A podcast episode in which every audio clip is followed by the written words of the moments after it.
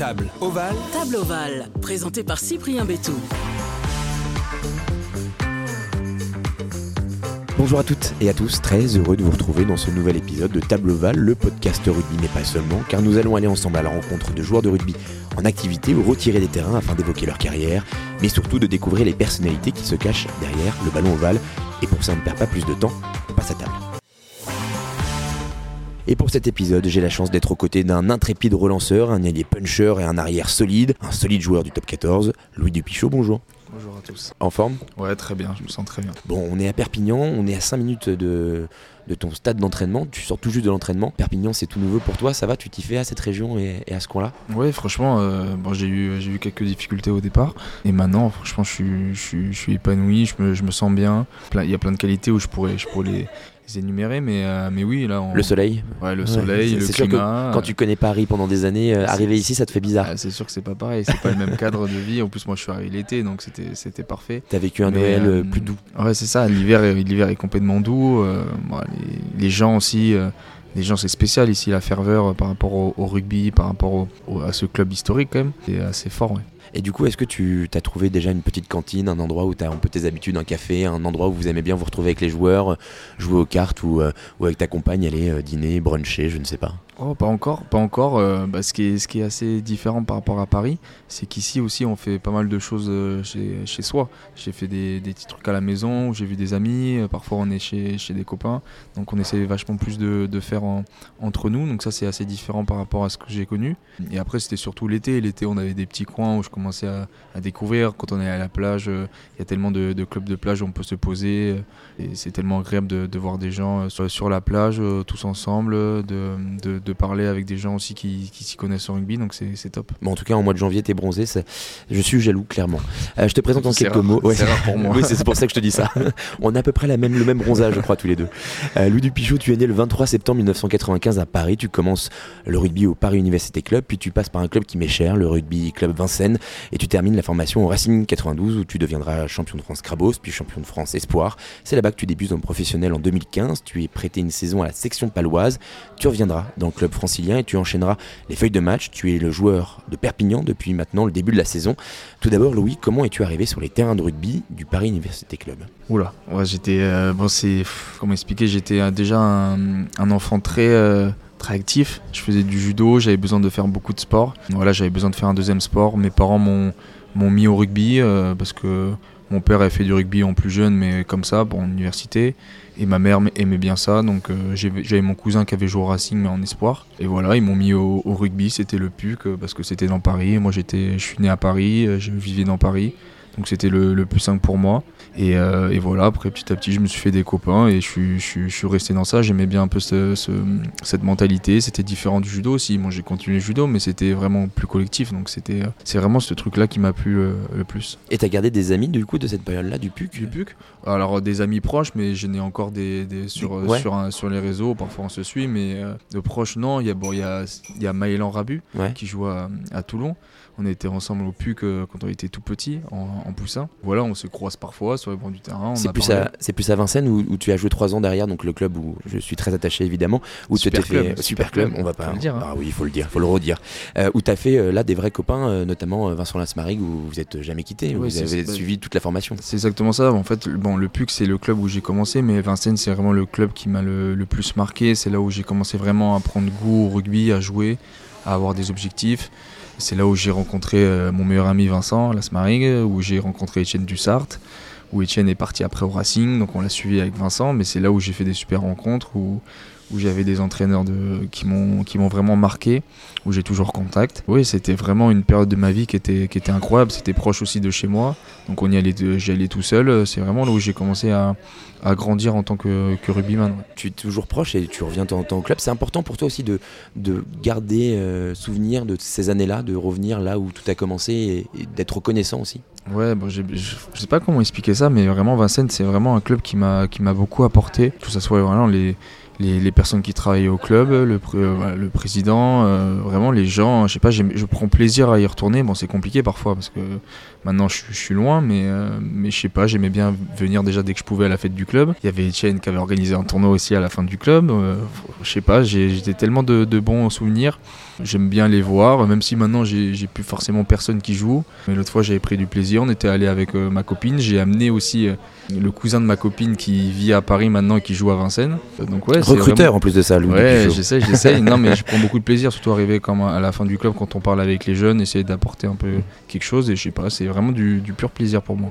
Et du coup, toi, t'as vite rêvé de rugby ou gamin, t'avais d'autres rêves, t'avais d'autres ambitions ou, ou très vite t'as compris que c'était ça que tu voulais faire, devenir rugbyman professionnel? Ah, Je pense que j'ai, en toute humilité, je pense que j'ai compris assez rapidement. Comme je l'ai dit, j'adore le sport, j'ai vraiment un passionné, j'aime tous les sports. Donc euh, c'est vraiment là où je prends du plaisir dans ma vie et, ça se passait très bien dès que j'étais jeune. Euh. alors ouais, j'espérais, j'espérais faire un grand club, j'espérais après jouer en pro.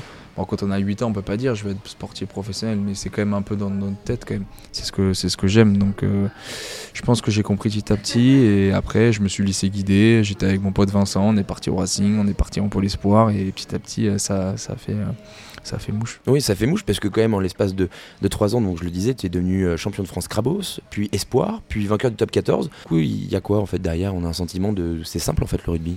Ouais, non, je dirais, je dirais pas ça, mais c'est sûr que c'était. Euh, enfin, c'est des belles années quand même. Oui, bah c'est fou de dire ça. C'était mes, mes, trois plus belles années presque. Quand on commence, euh, on avait une super équipe en Crabos où on, on perd qu'un match dans l'année, on roule un peu sur tout le monde. D'ailleurs, ils ont fait un documentaire avec, Antoine, Dupont. Mmh. Parce que vous gagnez en finale euh, contre, contre, Hoche, là où il était avec Anthony Gelon notamment. C'est ça. Et, euh, après, euh, l'année d'après, on joue en espoir, on bat Toulouse en finale où ça se passe trop trop bien. Et après, ouais, j'arrive en pro, on est champion. Moi, après, je sais pas si au fond de moi, je me, je me sens vraiment champion en top 14 parce que j'ai participé à une dizaine de matchs sur cette année. Mais pour moi, j'ai pas encore, j'avais pas joué la finale. Ouais, les phases finales, la finale, ouais. Voilà, en Coupe d'Europe, j'avais limite un peu plus joué. J'avais joué une demi-finale de, de Coupe d'Europe mais on la perd euh, contre le Saracens en finale. Et après en top 14, oui, bon, c'était trop cool de, faire partie de ça, mais, mais du coup, ça m'a donné aussi envie de, les années d'après d'essayer de, de, gagner en étant sur le terrain. Quoi. D'y retourner, quoi. Ouais, c'est ça, c'est exactement bon, ça. Finalement, c'est pas si simple que ça. Du coup, cet été, tu as, quitté Paris euh, pour Perpignan. Est-ce que tu as été. Euh, on en parlait un peu rapidement tout à l'heure, tu as été surpris par l'engouement, que ce soit euh, dans la ville, euh, au stade le, dimanche ou le samedi, euh, après les matchs, avant les matchs, malgré un début de saison un peu compliqué pour Perpignan, là ça va mieux pour l'USAP. Est-ce que tu sens que en fait il y a du monde derrière vous quoi qu'il arrive? Ouais, clairement, clairement. Bon, ça ah, Après, tu quittes, tu quittes le Racing où il y a un engouement, on va dire, plus mesuré. Oui, c'est bon, c'est plus intimiste. C'est différent. La région parisienne et, le sud, bon, c'est pas, c'est différent, mais d'autant plus ici. Bon, c'était clairement ça, ça a pesé dans ma décision aussi de venir ici, de, de partir du Racing et c'était vraiment pour aller dans un club où, où je pouvais connaître cet engouement. Euh, donc oui, ça, bon, ça m'a surpris un peu parce que c'était quand même, euh, c'est assez prononcé. Je pensais pas que ça serait aussi fort, mais c'était tellement un plaisir même si au début de l'année ça se passait pas très bien. Le premier match à domicile contre le Stade français, c'était incroyable. Quand on est arrivé, il y avait la, la haie d'honneur avec tous les fumigènes. Je me suis dit, mais ils sont, ils sont barjots, c'était, c'était incroyable. moi, j'adore, j'adore cette ambiance, j'adore, euh, j'adore les Catalans, j'adore ça. Après, oui, euh, le Catalan, il est, il dur. Hein quand ça se passe mal. Euh, voilà, il, est exigeant, mais c'est normal quand on a un club comme ça où, qui, a, énormément de titres. Hein, faut pas oublier, c'est un club historique quand même. C'est pas parce que depuis les dernières années, euh, c'est un club voilà du, du au second plan. Euh, voilà, il y a quand même des ambitions, il y a, y a un passé à, promouvoir, il y a quand même un, club à, respecter. Donc c'est assez fort. Depuis le début, c'est vraiment ces, ces matchs qui me permettent de, de voir l'importance de, de, jouer pour, pour ce club, surtout quand on est dans un match amical et qu'on voit il y a autant de supporters qui viennent à un match amical. C'est pour moi c'est fou quand même. Et du coup, euh, avec le Racing, tu jouais plutôt les, premiers rôles. Avec euh, Perpignan, c'est plus mission maintien, mais c'est normal. Euh, est-ce que c'est différent dans la tête au quotidien? Comment tu appréhendes aussi cette différence de statut des deux clubs?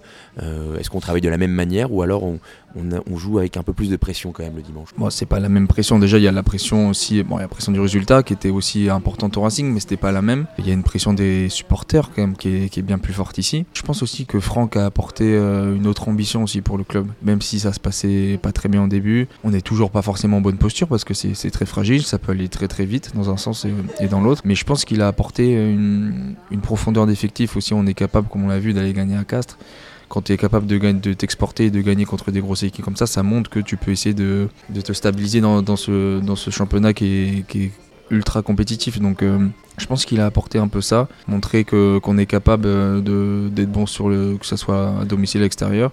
Même si euh, en Coupe d'Europe on n'a pas fait forcément le, job, ça montre quand même qu'on qu'on peut s'améliorer, mais aussi qu'on a une profondeur de- d'effectif. Et du coup, est-ce que tu consommes énormément de rugby euh, quand tu n'es pas à l'entraînement, quand tu rentres chez toi? Est-ce que tu es du genre à, regarder euh, beaucoup de rugby à la télé, à regarder les matchs des copains qui jouent un peu partout? Ou alors tu dis non, c'est bon, à la maison, c'est moi et ma famille et je coupe? Non, bah, moi, bah, je suis très sport, comme je dit, que ce soit le rugby ou tous les sports. Dès que je rentre, euh, enfin moi j'avais une manie, c'était allumer à fond sport et regarder tous les tous résumés. Mais euh, ouais, j'aime beaucoup regarder le rugby. Quand je, suis- monté à Paris euh, le week-end dernier, bon, ma copine n'était pas très contente, mais j'ai regardé tous les matchs, je pense, de Coupe d'Europe possibles, Donc Enfin, elle s'est dit regardé- autant rester à Perpignan si c'est pour Ouais, faire ça. c'est exa- ouais, c'est exactement ce qu'elle m'a dit. Elle m'a dit on est monté en fait pour regarder du rugby. Mais ouais, non, j'aime trop, j'aime trop regarder le rugby. J'aime trop regarder, surtout quand j'ai mes potes qui jouent. Quand j'ai eu un moment aussi, euh, je suis allé voir le Racing quand je pouvais. euh, enfin, je suis très attaché au rugby. Je suis très attaché à mes amis. J'aime beaucoup regarder, que ça soit pour euh, pas forcément ouais, m'inspirer, pour regarder un peu ce que font, euh, ce que font les meilleurs, mais aussi euh, pour vraiment prendre du plaisir. Je prends vraiment un plaisir. Après, si c'est un match dans la boue où il n'y a pas de jeu, bon, c'est différent. Sauf si c'est mes amis qui jouent, mais sinon. C'est euh, moins ton style. C'est moins mon style, j'aime bien regarder le beau jeu, mais après c'est tout aussi important. hein, Quand le maillot est matchs. propre, c'est plus là où tu, où tu ouais, brilles. non, mais quand il y a des belles passes, des gestes techniques, j'aime, beaucoup ça. Ouais. ouais. Et du coup, tu parles de, de sport, mais euh, je te suis sur les réseaux et j'ai cru comprendre que tu avais un sport en particulier que tu que, que adorais, c'est le basket et notamment la NBA. Euh, Il y a une équipe et un joueur particulièrement que, que tu affectionnes Ouais, j'aime, j'aime beaucoup Lucas. Ouais. C'est vraiment. euh, Des Dallas, c'est ça Ouais, Dallas. Euh, bon, je suis plus joueur que équipe. D'accord. Dans le sens où j'aime beaucoup les, enfin, les athlètes en, en général, mais j'aime beaucoup euh, leur mentalité. Euh, bah, Lucas Doncic, moi j'a- j'adore ce joueur. Je, je le suis depuis que. Gagner en souriant, quoi. Ouais, c'est exactement ça. Je sais pas, j'aime, j'aime trop ces mecs. Moi, je suis incapable de le faire. C'est comme Finn Russell, il, il peut rigoler. Moi, je peux, je peux pas le faire, mais je, je bade un peu ces types-là. J'adore, j'adore, ouais, j'adore la NBA. Ça fait peu de temps, ça fait 4 ans à peu près que je m'intéresse vraiment à NBA depuis que je suis allé à New York. J'ai regardé un match. Euh, je me suis vraiment intéressé à ça. Euh, pour moi, c'est, pas loin d'être les plus grands athlètes parce qu'ils sont capables de, de tout faire. Ces mecs, ils font plus de 2 mètres, ils sont agiles comme un mec de 1m70, ils vont vite, ils sautent haut. euh.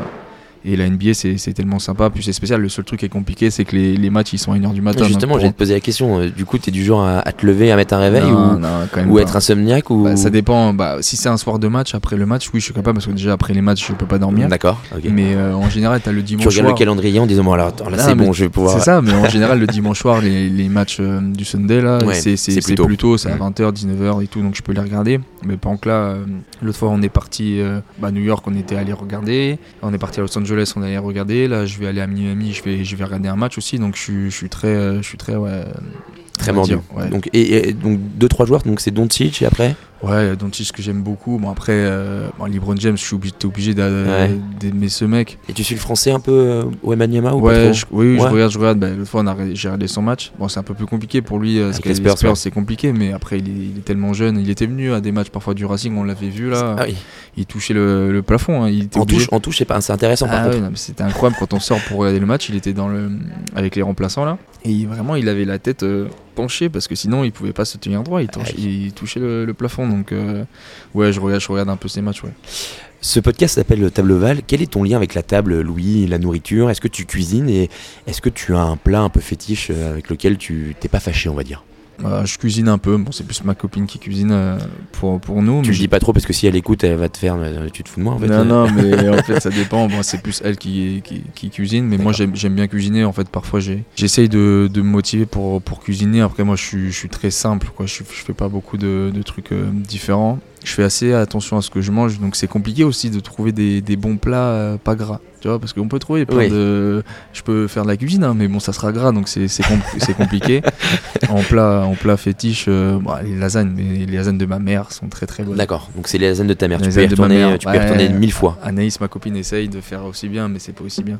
Ah, il y a des notes? Eh, mais moi c'est dans ma mémoire. Ah, d'accord. dans ma mémoire. Ok. Non, les lasagnes. Et sinon, je suis très, euh, je suis très curry, poulet curry. Mon père, euh, nous, nous, on avait la chance de beaucoup voyager, d'aller en Thaïlande. Du coup, le curry, j'aime, j'aime beaucoup ça. Ouais. Donc c'est des plats euh, qui, qui te rappellent un peu ta famille, euh, ta Ouais, maman, ton c'est papa. ça, c'est ça. Mon père c'est le faisait. Du coup, j'aime bien le faire. Ça, là, c'est, j'essaie de. Puis même, j'aime beaucoup ça. Donc, euh, quand mes potes viennent à la maison, en général, je, je fais ça. Et ça va quoi de- s'attendre? Ouais, c'est, c'est ça, c'est exactement ça. Euh, Qu'est-ce que tu changerais dans ta carrière si tu pouvais changer quelque chose Ou alors euh, peut-être que tu me dis, envie de me dire rien. Je suis très content? Bon, gagner des finales. Je dirais gagner les finales. Non, mais, Celle de Coupe d'Europe ouais, les- j'ai- C'est la même réponse que Henri Chavancy qui était dans ce podcast euh, un peu plus tôt. bah, J'ai énormément de regrets, mais ça fait partie après de ma carrière, ça fait partie de mon histoire. Mais les deux finales de Coupe d'Europe perdues, ça sera marqué à vie parce que tu peux te dire que ça peut changer ta carrière. Donc c'est dur, surtout euh, à ce moment-là. Après, sinon, euh, bah, moi je, je me considère comme un joueur qui a, qui a beaucoup travaillé, donc j'ai pas forcément de regrets. Je peux pas trop me dire, ouais, si j'avais bossé plus, non, franchement, je me suis, je me suis envoyé. Et, euh, et voilà, après. euh, j'ai pas forcément de regrets à part ça, c'est plus des, des constats en fait. Ouais, ça, aurait pu être mieux mais j'ai pas je sais pas si je changerais quelque chose Quelle était ta plus forte émotion sur un terrain de rugby? Bah, forte émotion c'est de la tristesse pour moi c'était deux finales hein. C'est ça euh, ce qui revient tout de suite? C'est même pas les, les Ah. victoires euh, en crabos, en espoir euh, Non, c'est. Bah, quand tu me parles d'émotion pour moi c'est joie c'est c'est joie et tristesse ouais. pour moi c'est les deux mais les plus fortes bon, forcément c'est des souvenirs malheureux D'accord. mais d'un autre côté mes beaux souvenirs bah, c'est euh, la finale Crabos quand on gagne la finale Espoir où ça se passe trop bien franchement on marche sur l'eau moi je mets un franchement je marque pas beaucoup d'essais je mets un triplé en je sais pas en 20 minutes alors que mais, euh, je fais rien du tout hein. Euh, je cours juste, on me fait la passe et j'avais pas grand chose à faire. Mais ça, c'est des moments qui étaient vraiment un peu euh, arrêtés dans le temps. On a l'impression, Mm. mais qu'est-ce qui se passe et tout. Et surtout ces, ces années-là où tu es en crabos et en espoir, c'est des mecs avec qui tu as joué, avec qui tu as joué en pro derrière et qui sont encore tes amis. Je pense à Boris Palu, à Ibrahim Diallo, à euh, Antoine Gibert, tout ça. Tous ces mecs-là, c'est des mecs euh, avec qui tu as connu toutes ces émotions donc, et avec qui tu as joué en professionnel. C'est un, c'est un truc qui renforce aussi, non? Ouais, c'était assez fort quand on a commencé à jouer en pro. Bah, le, celui qui a commencé en plus, c'était surtout Camille de ma génération. Il commencé, on a, on, ouais, Kamisha, on avait essayé de. ça, je sais pas, quand il a commencé à jouer en pro, j'avais envie de jouer encore avec lui, mais lui, il avait explosé tout de suite. Il était allé en équipe de France, il était bien plus fort que, que, que moi à l'époque, et toujours. hein. Mais ouais, c'est sûr que c'est assez fort quand on se regarde. Putain, on se dit, t'imagines, on est champion au Crabos, champion espoir, champion top 14. Puis Camille, lui, il était, il était aussi dans Ouais. les 23, donc euh, c'est encore plus fort, lui. Mais c'est vrai que c'est c'est quelque chose de, de spécial quand on regarde un peu le. Le chemin en arrière, on se dit, quand même, c'est c'est pas mal quoi. Ça forge des amitiés, ça quand même. Ouais, c'est assez fort. Bah, quand on est champion, même en Crabos, euh, c'est assez fort. En plus, nous, il nous était arrivé quand même. Après ce titre, on avait perdu un, un de, nos meilleurs, as- un de nos meilleurs amis. D'ailleurs, ça va fêter ses 10 ans euh, euh, bientôt. Donc, euh, c'était c'était assez fort. Ouais. On est obligé d'être un peu lié à, à vie. Quoi. On parle souvent du mythe de la troisième mi-temps. Est-ce que tu as une anecdote à ce sujet un peu sympa, un peu marrante à nous raconter Ou alors non? T'es sage et comme tu manges pas gras, bah tu, tu ne fais pas de troisième mi-temps. Ah, si, si, tous les rugbymen font une troisième mi-temps, Ah. je pense. Alors, des anecdotes, je sais pas. bon, il y en a beaucoup, mais je peux pas. Est-ce qu'il y en a une Ma- est-ce que malheureusement, la- je peux pas les raconter. je Ah, peux pas les raconter. D'accord. La plus marquante des moments où il y avait des soirées où là tu, tu- tu te retrouves avec euh, des Néo-Zélandais, euh, avec Chris Mazoé, où ils te font boire de l'alcool, euh, mais bon, t'as as 21 ans, tu peux pas les suivre, c'est compliqué de dire non, mais bon, faut y aller parce que t'es petit, t'es jeune, faut te présenter. Tu veux impressionner Voilà, mais sinon, après des anecdotes, non, il n'y a pas beaucoup. Franchement, moi, la, une de mes meilleurs souvenirs, bah, c'est quand on est champion à- au Camp Nou, là, et qu'on fait euh, la soirée, tout ça dans le vestiaire, là. En plus, on avait le vestiaire du Barça. Donc, c'était incroyable. On avait surfé sur le bouclier dans, la- dans, la, dans le jacuzzi, dans la piscine, là. Donc, c'était un super souvenir. Après, des anecdotes, il y en a beaucoup, mais, On peut pas tout dire. je peux pas, je peux pas dire, Ouais, malheureusement. Il y a des joueurs qui vont prendre des pièces perdues sinon. C'est ça, ouais. Euh, D'ailleurs, euh, après la victoire au Camp Nou, je crois que vous êtes allé à- le lendemain à la soif fêter ça. Vous avez refêté ça le lendemain rue Princesse à Paris, où c'était encore une fois mémorable. C'est ça. Mais bon, moi, j'aimerais bien en parler, mais malheureusement, j'y étais pas. Parce Ah, mince. qu'en fait, on avait fait la, la soirée du coup au Camp Nou. Après, on était rentré. Et moi, à l'époque, j'ai passé mes examens de L2 à la Sorbonne. Donc, du coup, j'étais allé directement après bosser en rattrapage parce que du coup, j'avais pas pu faire les vrais. Du coup, j'avais pas pu profiter avec les mecs, malheureusement. Ah, c'est cruel.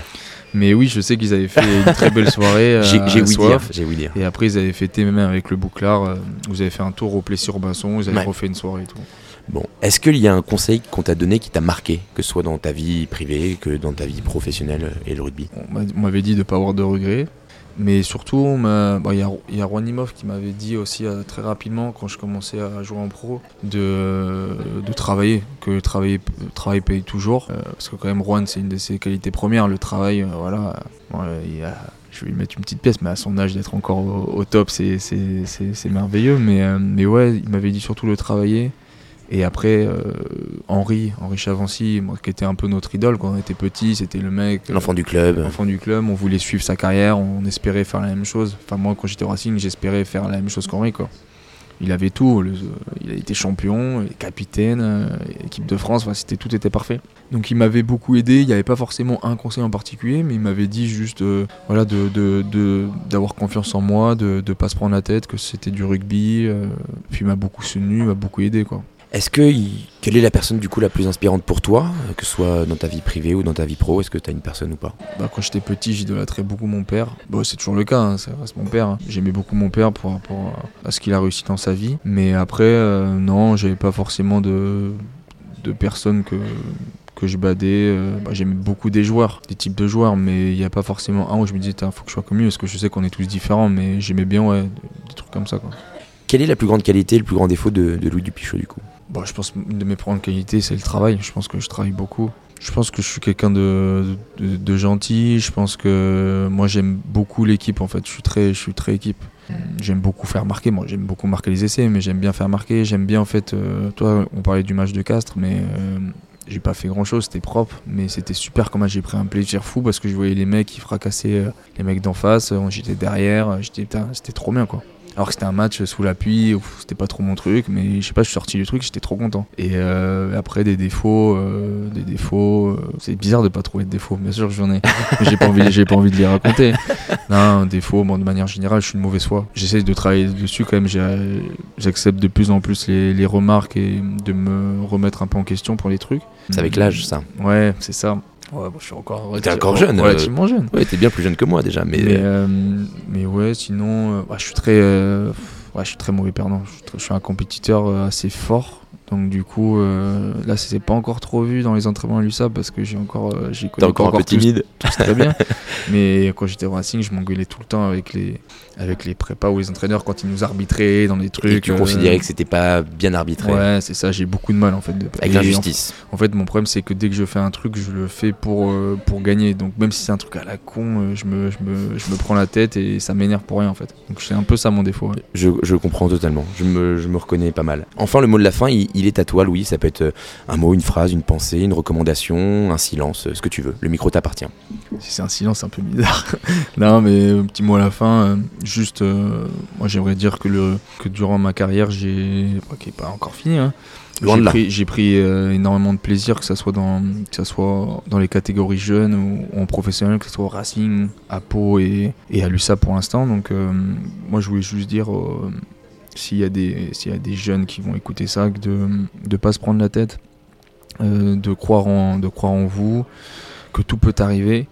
Euh, parfois, on peut avoir euh, des problèmes dans sa vie, on peut avoir des blessures, mais il faut pas lâcher. Bah, je vais parler d'Antoine Gibert, mais Antoine, il a été sélectionné pour l'équipe de France. Il s'est fait je sais pas combien de fois les croiser quand il était jeune, à se poser la question. Et finalement, il a travaillé, il a passé des années numéro 2. Et là, il se retrouve euh, à 26 ans, appelé en équipe de France et, disputer le tournoi. Donc, c'est son parcours, il est assez, assez marquant, je trouve. J'aime bien, j'aime bien parler de ça.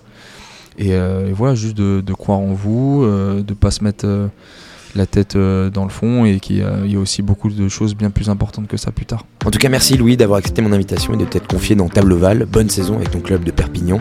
C'était le 15e épisode de Tableval, le podcast rugby, mais pas seulement. Vous l'aurez compris que vous pouvez commenter et noter sur les plateformes d'écoute habituelles comme Spotify, Deezer ou encore Apple Podcast. Vous pouvez également écouter et réécouter les autres épisodes sur toutes ces plateformes. Je vous encourage à le faire. N'hésitez pas à suivre le compte Instagram Tableval. Et comme dit le proverbe, la table est l'entremetteuse de l'amitié. Merci Louis. Merci.